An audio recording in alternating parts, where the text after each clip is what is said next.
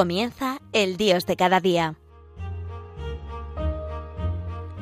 Desde la Archidiócesis de Valladolid con el Padre Jesús Álvaro Sancho.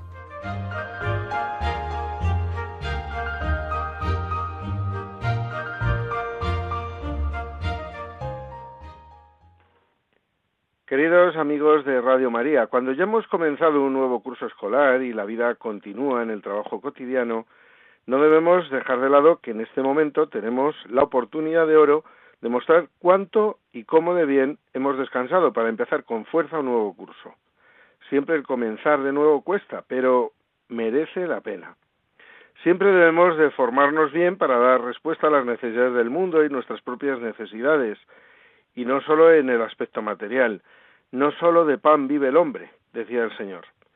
Debemos formarnos lo mejor que podamos y sabiendo que siempre tenemos el deber de seguir formándonos, porque todo lo que aprendamos siempre nos resultará escaso. Nunca se acaba de aprender. Si encontramos una cosa que es buena, seguro que hay otra mejor. Hay cosas muy importantes y buenas, pero en la vida siempre hay algo aún mejor, y ahí es donde radican las buenas elecciones en la vida. Es bueno saber que hay hombres de ciencia, pero es mejor que seamos hombres y mujeres de conciencia. Es bueno saber lo que tenemos que hacer, pero es mejor hacer lo que debemos hacer. Es bueno hacer planes y fijarse un propósito, pero es mejor llevarlos a cabo. Es bueno desear el éxito, pero es mejor realizar las cosas necesarias para lograrlo. Es bueno hacer promesas, pero es mejor aún cumplirlas. Es bueno tener dignidad, pero es mejor no pisar la de otros. Es bueno tenerlo todo, pero es mejor compartir con el que no tiene nada. Es bueno saberse amado y comprendido, pero es mejor amar y comprender. Es bueno procurar no fracasar, pero es mejor ayudar al fracasado. Es bueno buscar la verdad, pero es mejor hablar siempre con ella. Es bueno tener fe, pero es mejor sembrarla en los que aún no conocen a Dios pero hazlo ya porque el tiempo pasa. La educación nos tiene que abrir puertas para ser más personas. Es más, nos debe hacer descubrir que somos personas y que ese ser que somos nosotros mismos tiene un valor infinito que nos ha sido dado por el Señor, por Dios. Cada uno de nosotros somos una gran riqueza.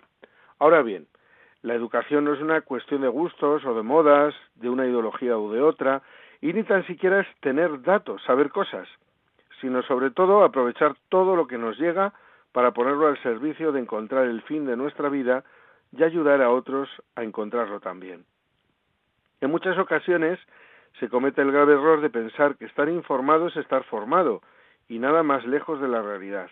Uno puede tener muchos datos, saber muchas cosas, pero no saber utilizarlas y darlas un uso provechoso. Siempre lo comparo con un ordenador. Uno puede ponerle muchos datos, muchas funciones, pero si no tiene el programa adecuado que le, que le, esos datos y esas aplicaciones, es como si no tenemos nada. Pues eso mismo pasa con nuestros jóvenes y niños y con nosotros mismos. Hoy en día tenemos muchas posibilidades de aprender. Los libros, bibliotecas, clases, internet, medios de comunicación, etcétera. Pero si no les enseñamos y valoramos esos datos, a utilizarlos correctamente, a sacar el gusto al aprender para seguir aprendiendo, entonces no sabemos nada. Y es más, no estamos aprendiendo a ser personas, a valorar ser persona y la de los que lo rodean como un gran valor. Un cuento titulado El libro del tesoro cuenta la siguiente historia. En un pequeño lugar de Persia, durante el reinado del gran Shah Selchuk, vivía una viuda madre de un solo hijo. Cuando comprendió que estaba ante el final de su vida terrena, llamó a su hijo y le aconsejó nos ha costado vivir porque somos pobres, pero te confío una gran riqueza, este libro. Me lo dio mi padre. Contiene las indicaciones precisas para llegar a un tesoro de fábula. Yo no he tenido fuerzas ni tiempo para leerlo. Espero que tú seas capaz de hacerlo. Sigue sus instrucciones y serás muy rico. El hijo, superando el dolor por la pérdida de su madre, comenzó a leer aquel voluminoso libro antiguo tan valioso. Empezaba con esta advertencia previa. Si quieres llegar al tesoro, lee este libro página a página. Si vas inmediatamente a la última página, el libro se diluirá como por encanto en tus manos y no lograrás nada. A continuación se descubrían las riquezas acumuladas en un país lejano y bien custodiadas en una caverna. Pasadas las primeras páginas, el texto se interrumpía y continuaba en árabe. El joven, que ya se veía rico, no queriendo correr el riesgo de que si lo daba a traducir alguien se enterara de la existencia del tesoro y se lo arrebatara dándole pistas falsas, se puso a estudiar árabe, hasta que estuvo en condiciones de leerlo perfectamente. Al cabo de unos cuantos capítulos más, el libro seguía en chino y no mucho después en otras lenguas que el joven aprendió con tesón y paciencia. Simultáneamente, para poder vivir, aprovechaba su conocimiento de aquellas lenguas y empezó a ser conocido en la capital del reino como uno de los mejores intérpretes. De esa forma su vida se hizo menos precaria. Después de páginas y páginas en diferentes lenguas, el libro daba instrucciones de cómo administrar el tesoro cuando lo consiguiera. Así el joven estudió economía, contabilidad e incluso la valoración de metales nobles, piedras preciosas, bienes muebles e inmuebles para que nadie le embrollara cuando estuviera en posesión del suspirado tesoro. Simultáneamente, seguía explotando sus nuevos conocimientos para lograr un nivel de vida aún más alto. Su fama de políglota, experto en economía y hábil financiero, llegó hasta la corte de Elsa, quien dio orden de que lo incluyeran entre sus consejeros. Primero le confió encargos pequeños, después cuando lo conoció mejor, le encomendó misiones más difíciles y delicadas, y al final le nombró nada menos que administrador general de su vasto imperio. A pesar de todo, el joven no descuidaba la lectura del libro, que finalmente acometía el núcleo de la cuestión, indicando cómo construir un gran puente y poderosas poleas, máquinas para llegar a la caverna, abrir puertas en la roca apartando grandes peñascos, colmando barrancos y hondonadas para llenar el camino y otras cosas del género. Siempre con la idea de no descubrir su secreto y en consecuencia de no hacerse ayudar por nadie, el hijo de aquella viuda ya hombre culto y respetado estudió también ingeniería y urbanismo. El Shah, apreciando su valía y la amplitud de su cultura, le nombró ministro y arquitecto de corte, y por último, primer ministro. No había en todo el reino hombre tan culto, práctico y hábil en todas las ciencias como el lector del libro del tesoro. Precisamente el día en que se casaba con la hija del soberano persa, el joven llegó a la última página del libro. Con cierto nerviosismo tomó el borde de la última página. Por fin iba a conocer la revelación definitiva. Y volvió lentamente la hoja, y estalló en una carcajada, de sorpresa, alegría y gratitud. La última página era una lámina de metal perfectamente pulida que hacía de espejo. En la última página aquel hijo de la pobre viuda vio su rostro, unos rasgos de hombre maduro, consciente, sabio y destinado a hacer una gran carrera. Todo ello gracias al libro que le había dado su madre. El gran tesoro era él mismo. El libro le había ayudado simplemente a descubrirlo.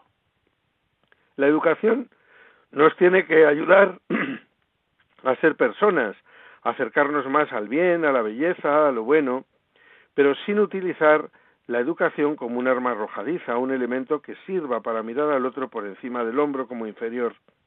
Todos tenemos derecho a la educación, al conocimiento, a la verdad, pero sin que nada ni nadie nos coaccione o nos manipule, haciéndonos ver como educativo lo que no es más que no bello, no bueno, no verdadero, y por supuesto nos aparte de la verdad con mayúsculas, que es el propio Dios. Y por otra parte, la educación no debe entrar en el campo de las conciencias, en el campo moral. El proceso educativo tiene una gran dosis de esfuerzo y de constancia. El trabajo continuado y constante tiene un premio que no se puede contabilizar numéricamente.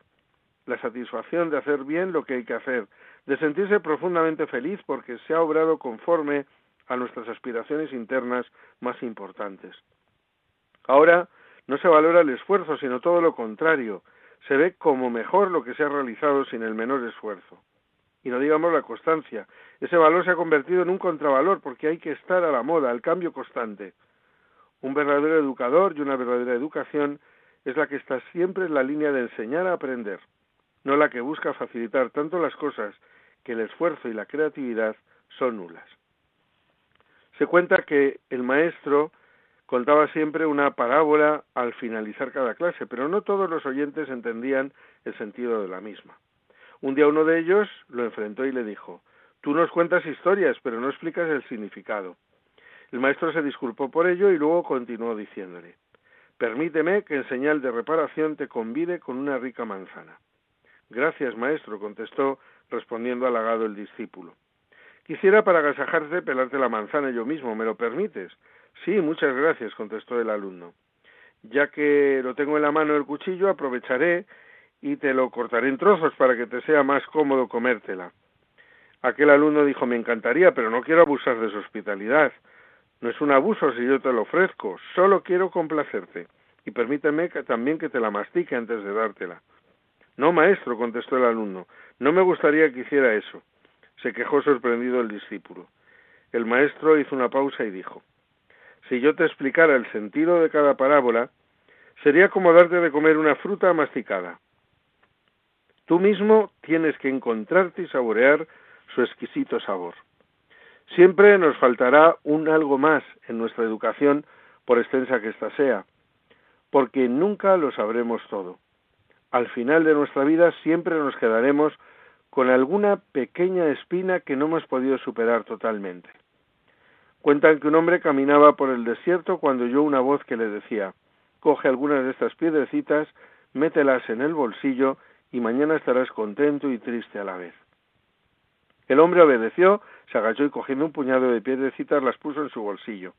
A la mañana siguiente, cuando metió su mano en el bolsillo, encontró diamantes, rubíes, esmeraldas, y se sintió contento y triste a la vez. Contento por haber recogido algunas piedras y triste por no haber recogido aún más. Así es como ocurre con el estudio y la educación.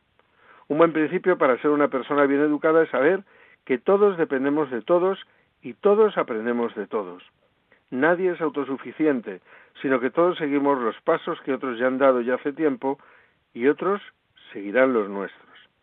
Hacemos una pequeña pausa musical para la reflexión y continuamos enseguida aquí en el programa El Dios de cada día a través de las emisoras de Radio María España.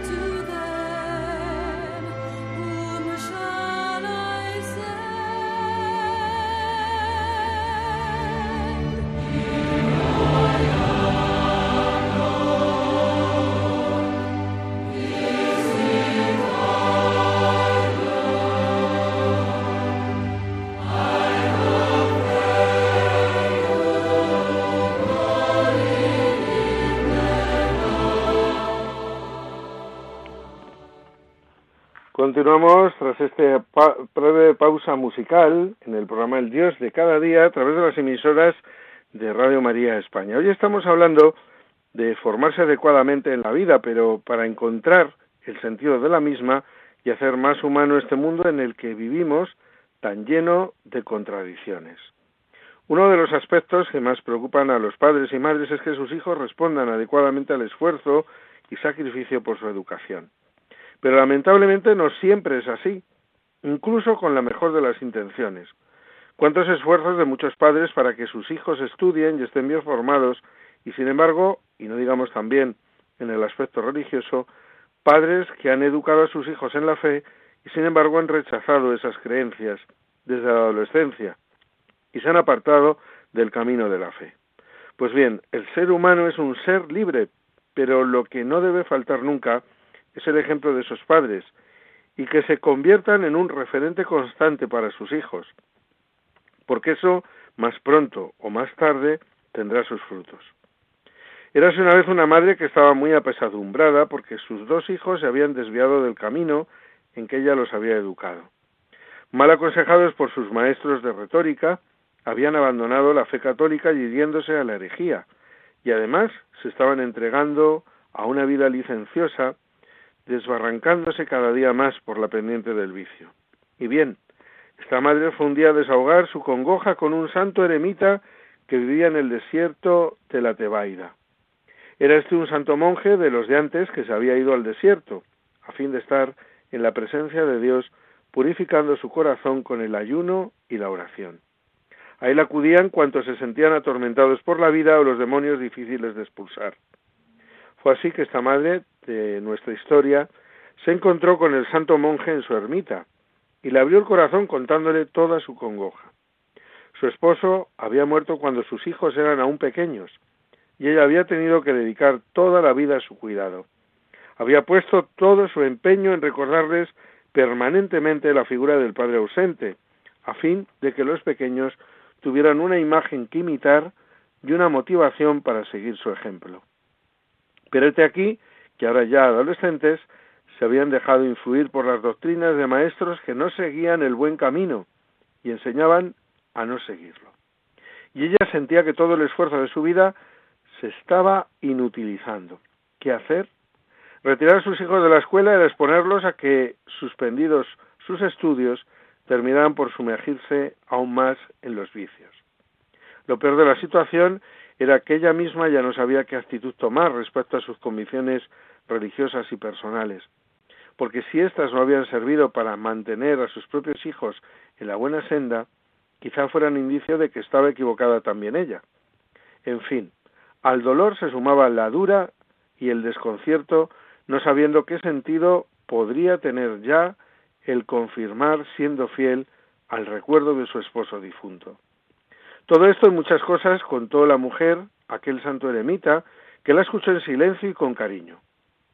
Cuando terminó su exposición, aquella mujer, el monje continuó en silencio mirándola. Finalmente se levantó de su asiento y la invitó a que juntos se acercaran a la ventana.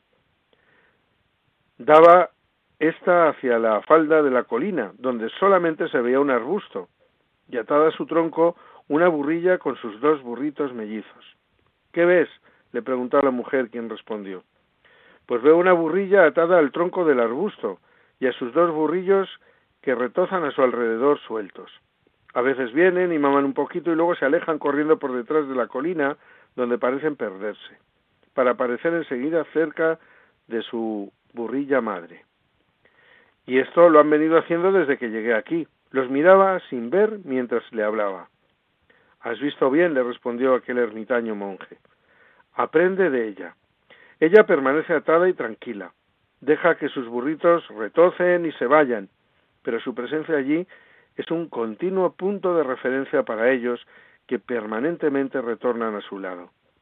Si ella se desatara para querer seguirlos, probablemente se perderían los tres en el desierto.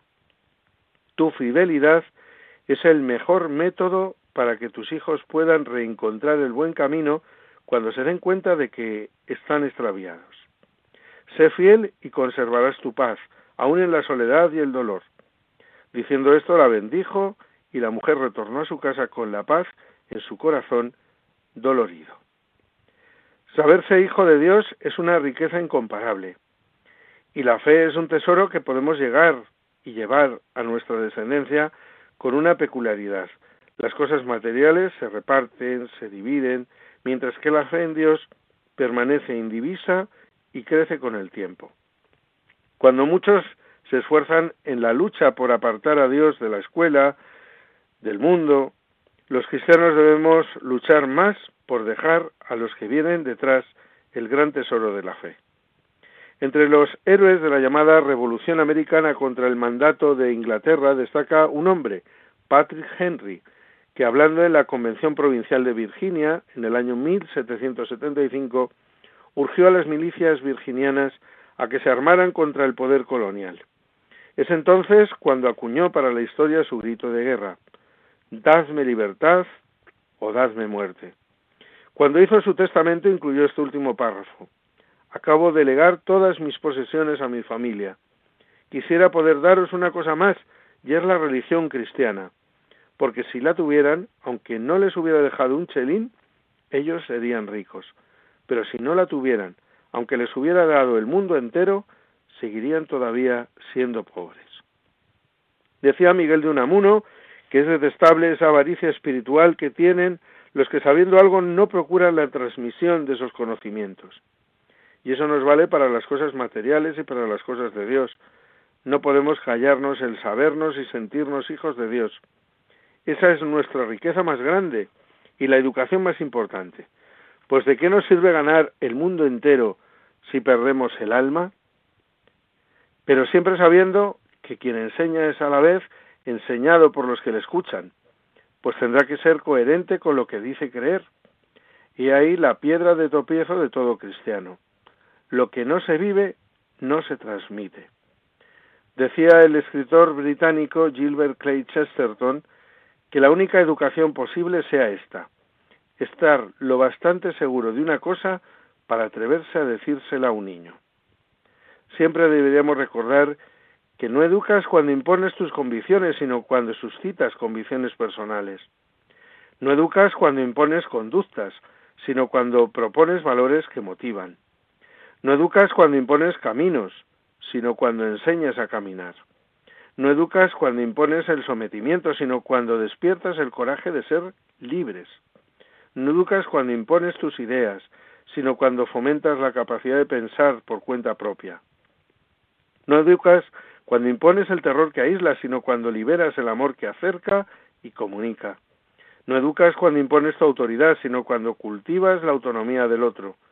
No educas cuando impones la uniformidad que adoctrina, sino cuando respetas la originalidad que diferencia. No educas cuando impones la verdad, sino cuando enseñas a buscarla honestamente. No educas cuando impones un castigo, sino cuando ayudas a aceptar una sanción. No educas cuando impones disciplina, sino cuando formas personas responsables. No educas cuando impones autoritariamente el respeto, sino cuando lo ganas con tu autoridad de persona respetable. No educas cuando impones el miedo que paraliza, sino cuando logras la admiración que estimula. No educas cuando impones información a la memoria, sino cuando muestras el sentido de la vida. No educas cuando impones a Dios, sino cuando lo haces presente con tu vida. Y hasta aquí ha llegado por hoy el programa El Dios de cada día a través de las emisoras de Radio María España. Recuerden que volveremos a estar con todos ustedes dentro de cuatro semanas. Hasta entonces, felices días a todos.